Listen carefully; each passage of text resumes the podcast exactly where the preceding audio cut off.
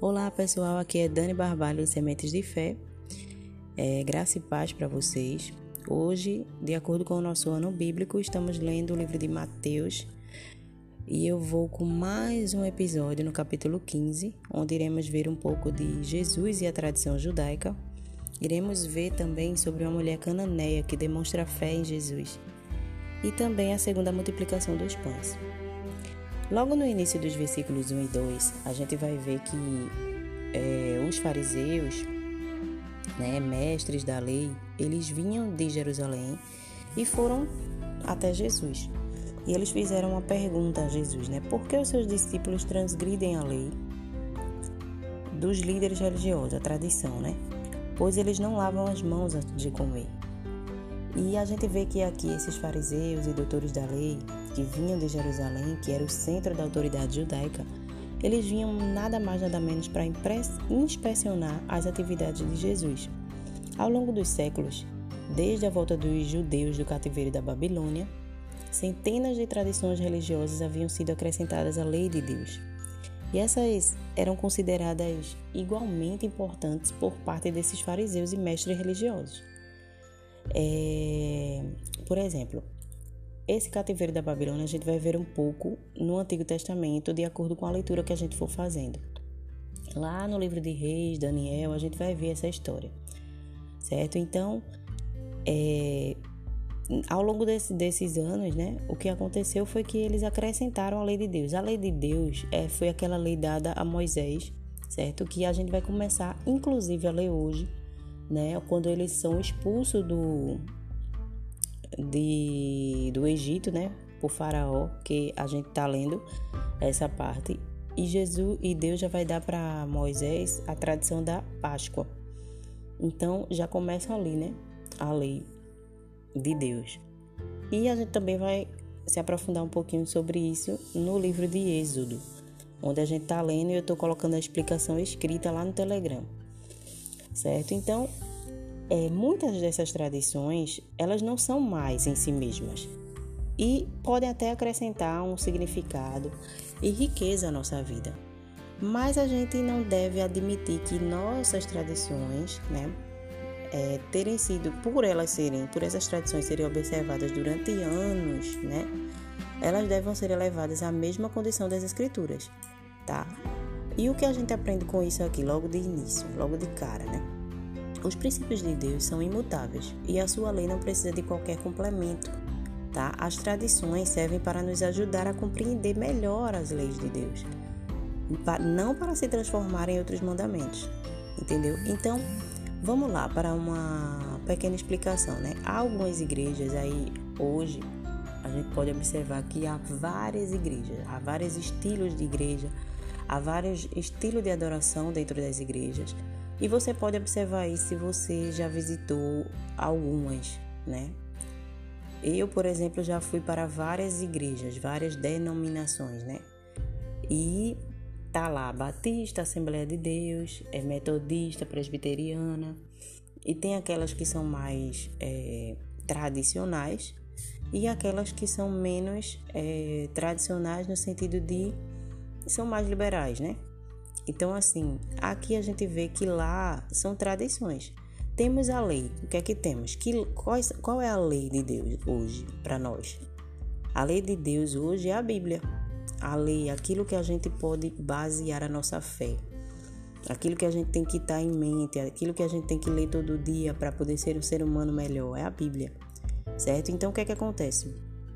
Se nós é, não lermos a Bíblia, mas frequentar, frequentar uma dessas igrejas, a gente vai acabar é, trazendo a tradição da igreja, a doutrina da igreja, para o nosso cotidiano e vai fazer é, coisas que talvez não esteja nem escrito, tá? É o que muitas e muitas igrejas fazem hoje, tá? E por isso que eu aconselho, não vá para uma igreja na qual você se sinta bem, confortável, que o louvor seja bom, que você goste daquela do pastor por aquela palavra que ele dá de ânimo, de força, de, né? Enfim, vá para uma igreja que esteja mais perto de sua Bíblia. Não vá para aquela igreja que, ah, mas aqui é mais perto de casa. Não. Aquela que esteja mais perto de sua Bíblia. Aí você deve frequentar, tá? É isso. E aqui vamos lá. No verso 5 e 6, é, Jesus responde à pergunta dos fariseus falando sobre a tradição, né? Aí ele diz aqui, vocês, ele, eles primeiro perguntaram por que os discípulos transgridem a tradição, né?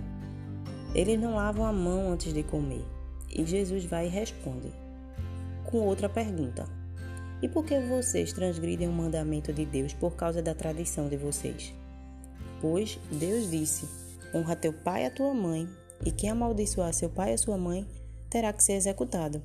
Mas vocês afirmam que se alguém disser ao pai ou à mãe qualquer ajuda que eu poderia lhe dar, já dediquei a Deus como oferta. Essa é, prática aqui é a prática do corban, que significa oferta ao Senhor. Então, quem votasse esse tipo de oferta era obrigado a entregar no templo uma quantia em dinheiro, que antes era usada para garantir o sustento dos pais, tá? Você pode ver isso lá em Marcos, capítulo 7, verso 11. O corban havia se tornado uma forma religiosamente aceitável de negligenciar os pais. Então, por meio dessa oferta, os filhos fugiam da responsabilidade para com seus genitores. Embora o ato em si, ofertar a Deus, parecesse muito digno e, sem dúvida, trouxe muito prestígio ao doador. Muitas pessoas que é, votavam a Corban e os líderes religiosos que recebiam, né, consideravam o mandamento de Deus um mandamento de Deus quanto a honrar os pais, provendo as necessidades deles. Então veja só, em vez de ajudar o pai, ele ia lá e dava oferta ao Senhor na igreja. E Jesus ele fala disso aqui. Então você não honra o seu pai e a sua mãe, mas honra mais a tradição do que ajudar o seu próprio pai e sua própria mãe. Então, é, agora por causa da sua tradição, vocês anulam a palavra de Deus, porque a palavra de Deus não diz que é para, no lugar de você ajudar o pai e a mãe aqui no caso, é para você dar uma oferta na igreja, né? Entregar no templo. A palavra não diz isso, mas eles é, acrescentaram isso à lei de Deus, transformando isso numa lei. Entende aqui? Então Jesus ele chama essas pessoas de hipócritas e diz que Isaías, né, profetizou isso sobre ele, que eles honram é, a Deus com os lábios, mas o coração em si está longe de Deus. Então, é, o profeta Isaías, né, criticou esses hipócritas e Jesus aplicou as palavras do próprio profeta àqueles líderes religiosos. Quando afirmamos que honramos a Deus, nosso coração está longe dele. O culto que prestamos nada significa. Se a gente diz, ah, eu honro a Deus, mas a gente não consegue ajudar o nosso próximo, aquele que está do nosso lado, nosso vizinho, está passando por necessidade, e você diz, não, mas eu já faço tudo na minha igreja, né? Você não está sendo diferente desses líderes aqui. Então não basta a gente agir com religiosidade, nossas atitudes devem ser sinceras, né? Se não forem, as palavras de Isaías também vai se aplicar a gente né? Que a gente honra a Deus com os lábios, mas o nosso coração está longe de Deus. Isso é terrível, né?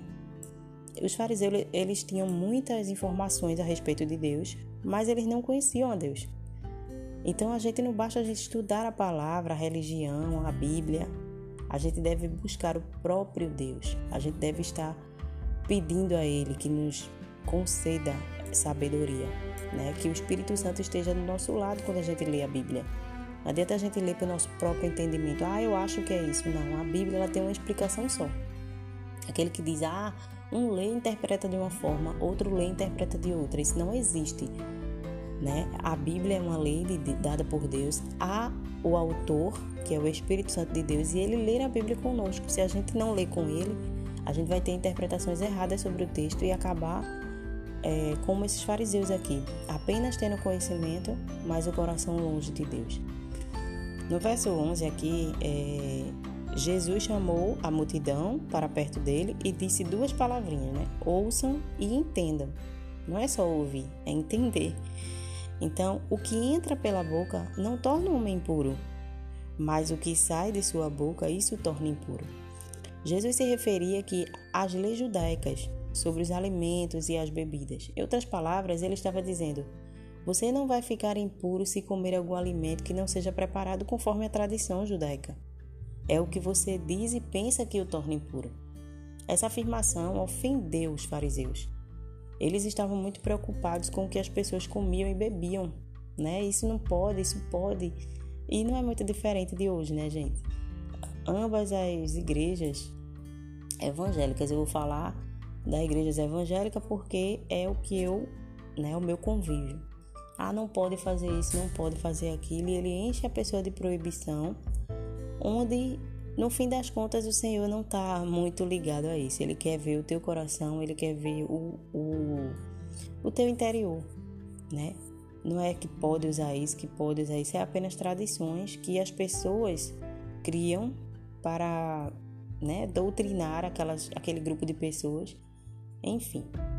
E Jesus disse aos seus discípulos que não tentassem interferir na postura dos fariseus, porque estes estavam cegos em relação à verdade de Deus. Não adianta a gente falar para alguém, né? Ah, faça assim, faça assim. Tá errado esse pensamento, esse estilo de pensamento. E a gente vê que há muitas polêmicas quanto a estilo de roupa, veste, tatuagem, brinco, é, enfim, corte de cabelo. E não é só na Bíblia, não é só nesse tempo. Hoje a gente também vê isso, né? Qualquer pessoa que ouvisse os ensinamentos daquele grupo religioso se arriscaria a tornar-se espiritualmente cega. Né? Então, nem todos os líderes religiosos veem claramente a, a verdade divina. E eu falo para você, procure se assegurar de que os seus mestres têm uma boa visão espiritual, se obedecem e ensinam os princípios das Escrituras. Então vá a um lugar que realmente os pastores, líderes, pessoas que estão ensinando, ensine a verdade que está na Bíblia. Te ajude a ver com clareza o que você está lendo, tá? Não palavras humanas, não é, existem pessoas que elas vão para o altar pregar a palavra de Deus, vão com a Bíblia, elas abrem a Bíblia, mas a Bíblia não está aberta na sua boca, né? Elas pegam um pequeno texto e faz um e criam um contexto para aquilo ali onde a Bíblia não está falando sobre isso. Né? E hoje a gente vê muitos pregadores que usam estão é, misturando muito a questão religiosa, a Bíblia, com é, marketing, coach, né? E muitas vezes é muito bom a gente ouvir um coach, uma pessoa que está ali é, te direcionando para a tua vida profissional, te fazendo ser mais positivo, né? Mas muitas vezes isso não se encaixa na religião, na Bíblia, né? É, a gente ter uma palavra positiva e sim, a Bíblia tem várias palavras positivas, mas a gente sabe que nem tudo é flores. Iremos passar por situações. O próprio Jesus disse: Eu venci esse mundo, né? Não desanimem vocês também irão vencer. Então, se Deus fala, se o próprio Deus, Jesus, humano, né, que veio aqui na terra, fala que foi difícil para ele, em outras palavras. E será difícil para a gente também, mas que a gente vai vencer se a gente estiver com Ele firme, se a gente acreditar em Cristo, a gente vencerá. Então, como assim a vida é bela, é tudo flores, eu tenho que ser positiva? Eu tenho que sim ser positiva, mas eu tenho que ter ciência que eu vou passar por situações difíceis, essa vida não é fácil, né? Então, continuando aqui, no verso 15, Pedro pediu para Jesus explicar essa parábola aqui da boca, né? É, da resposta, porque no caso é a resposta que ele deu. E Jesus disse: Será que vocês ainda não conseguem entender? E disse: Não percebem que o que entra pela boca vai para o estômago e mais tarde é expelido. Ou seja, mais tarde você vai ao banheiro e vai né? Colocar para fora tudo que você comeu. E Jesus, ele pretendia, então pretenderia que coisa alguma deve impedir a pregação das boas novas aos gentios, né? Jesus aqui, ele não estava querendo saber de, do que come, do que não come, ele estava querendo trazer as boas novas. E o que é essas boas novas? O evangelho, né? É, a gente nos esforça, a gente se esforça, né, para manter uma aparência atrativa. Mas o que existe em nosso íntimo? O que é que existe no teu íntimo? Onde os outros não podem ver. É muito mais importante para Deus. Eu pergunto a você, como é o seu interior? Quando as pessoas se tornam cristãs, Deus modifica o coração delas, tá? E esse processo de mudança, se elas é, continua, né? Não, não, não para. Ah, porque eu já sou 10 anos cristã, 11 anos, 20 anos, tenho não sei quanto tempo, eu já estou preparado. Não, esse processo de mudança ele continua. É por isso que a Bíblia, né, muitos dizem que a palavra do Senhor ela se renova. A própria palavra diz que ela se renova todos os dias. Então, se a palavra se renova todos os dias, eu tenho que lê-la todos os dias. Para que assim essa mudança continue, né? A gente tem que permitir que ela continue. E Deus deseja que a gente tenha pensamentos e motivações sadias, não apenas corpo sadio, corpo sã, né? Era isso que Jesus estava falando aqui. A gente deve sim cuidar do nosso corpo, da nossa alimentação, da nossa saúde, né? Viver aí é, para viver mais, né? Porém, o Senhor não se preocupa tanto com isso. Ele se preocupa com o nosso interior, aquilo que está dentro de nós. A gente vai ver aqui agora a parte da mulher cananeia, né? No Evangelho de Marcos, é, a origem cirofenícia dessa mulher foi citada para, precis, para precisão o território de sua procedência que ficava no noroeste da Galileia, onde estavam situadas as cidades de Tiro e Sidom. Aqui também fala. Mas, a, mais Mateus a designa por Cananeia, né? Se você ler Marcos, ele vai dizer Ciro Fenícia, a fim de indicar sua condição de gentia. Ela não era judeu, ela não era. A gente já viu que o que não é gentil, né? Quando a gente fala o povo gentil, são aquele povo que não é judeu. E os leitores judeus desse evangelho entenderiam imediatamente o que significaria Jesus ter ajudado essa mulher? Porque para os judeus, né, a gente já viu que eles não queriam de jeito nenhum e que achavam que Deus não vinha para os judeus, não vinha para os gentios, né? Então os discípulos, que eram judeus, pediram a Jesus que se livrasse da mulher cananeia, porque ela os incomodava com sua persistência, né? Ela estava ali, ó, é, gritando, né? A palavra de Deus diz aqui que ela diz, gritando: Senhor, filho de Davi, tem misericórdia de mim. Minha filha está endemoniada e está sofrendo muito. E ela vinha ali pelo caminho gritando, gritando, chamando por Jesus, pedindo ajuda, né? E os discípulos eles não demonstraram nenhuma compaixão, nenhuma sensibilidade diante das necessidades daquela mulher. É possível alguém que alguém se torne tão ocupado com os assuntos espirituais a ponto de ignorar a pobreza que o rodeia. Eu tô cansada de ver isso daqui, certo? Isso pode acontecer especialmente se tivermos algum preconceito contra os necessitados ou se estes nos incomodarem. Em vez de ficar aborrecido, a gente deve olhar para as oportunidades que os cercam, né? Que nos cerca e fazer um esforço para descobrir maneiras de ajudar os outros.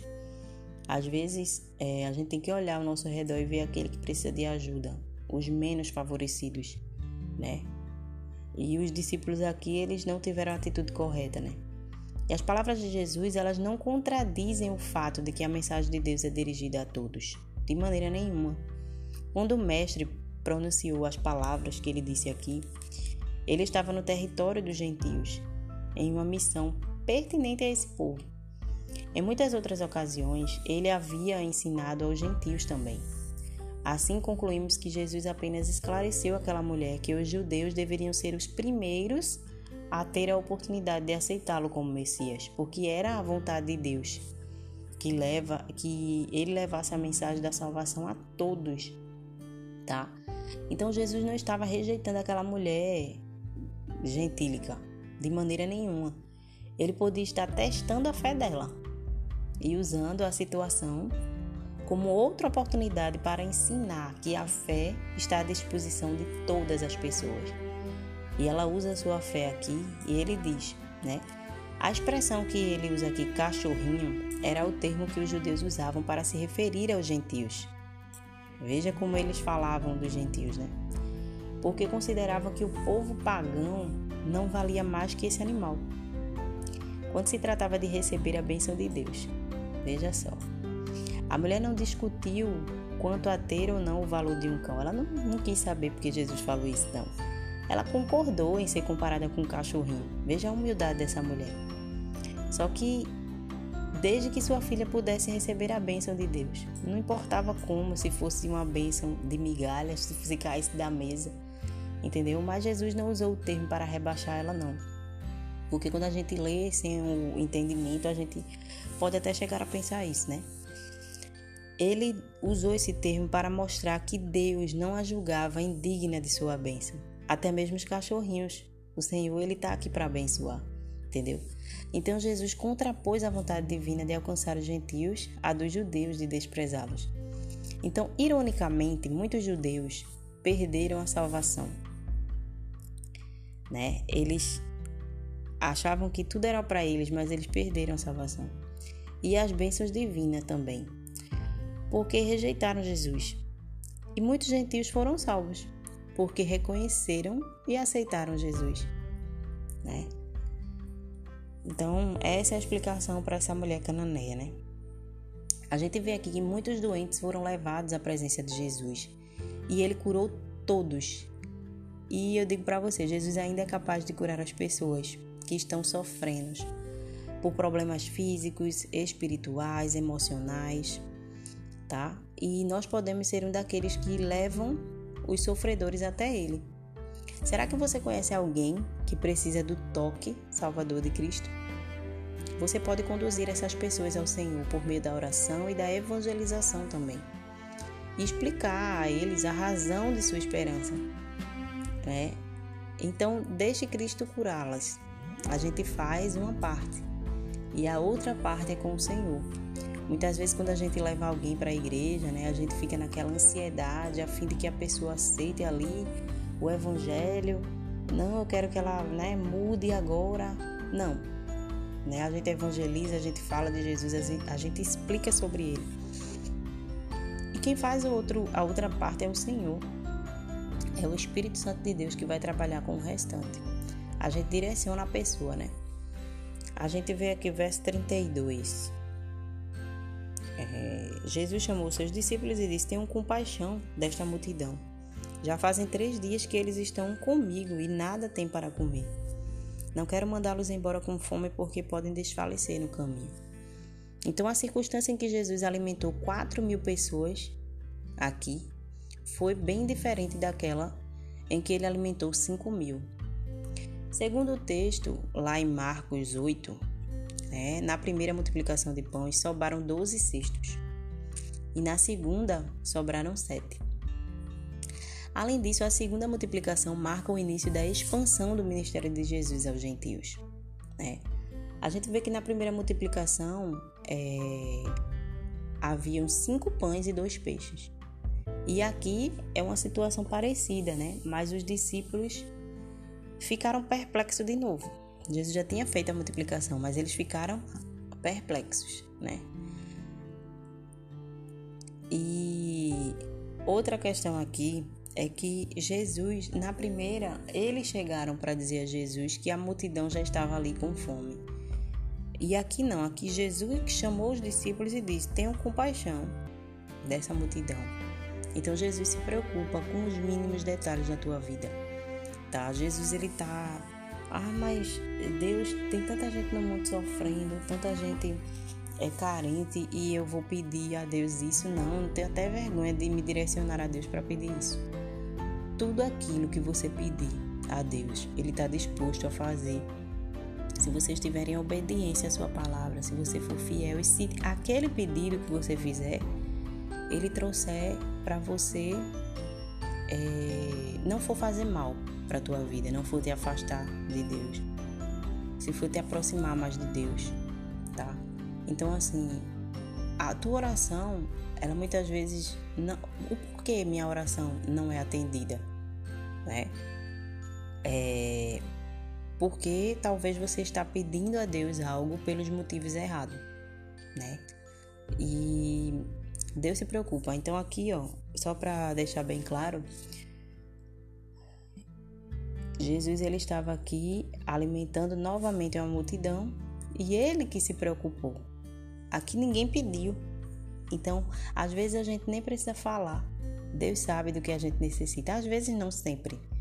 Ele sabe o que a gente necessita. Só que é necessário que a gente ore, que a gente fale com Deus. para que o nosso pensamento mude em relação a Ele, para que as nossas atitudes mudem com Ele, é para que a gente tenha intimidade com Ele. Mas Jesus já sabe de tudo que a gente precisa. E com que facilidade levantamos nossas mãos em desespero quando enfrentamos situações difíceis, né? Muitas vezes, como os discípulos, a gente esquece de que Deus cuidou da gente no passado. A gente passa por situações, aí Deus vai, faz, né? Deus provê tudo que a gente precisa e lá na frente a gente esquece daquilo, né? Ah, a gente poderia lembrar, né? Dizer assim, o Deus que fez isso por mim ele vai fazer isso daqui também, né? E os discípulos aqui, eles não lembram, nem lembravam mais, eu acho, da multiplicação, a primeira multiplicação, né? E por causa do desespero, muitas vezes a gente é, acha que a situação é mais difícil do que a anterior, né? E como os discípulos a gente esquece. É, diante de situações difíceis, lembre-se de que Deus cuida de você e confia que e confie, né, que ele agirá fielmente outra vez. Jesus ele não cessa, né? Como nós não cessamos de pedir, ele não cessa de abençoar. E é isso, gente. Essa leitura ela é bem extensa, né? Ela é um pouquinho grande, mas eu acredito que deu para vocês entenderem um pouco o que o Senhor falou nessa manhã. Espero que tenha ajudado vocês com clareza Deus abençoe a cada um e abra o entendimento de vocês na leitura bíblica, tá? Deus abençoe.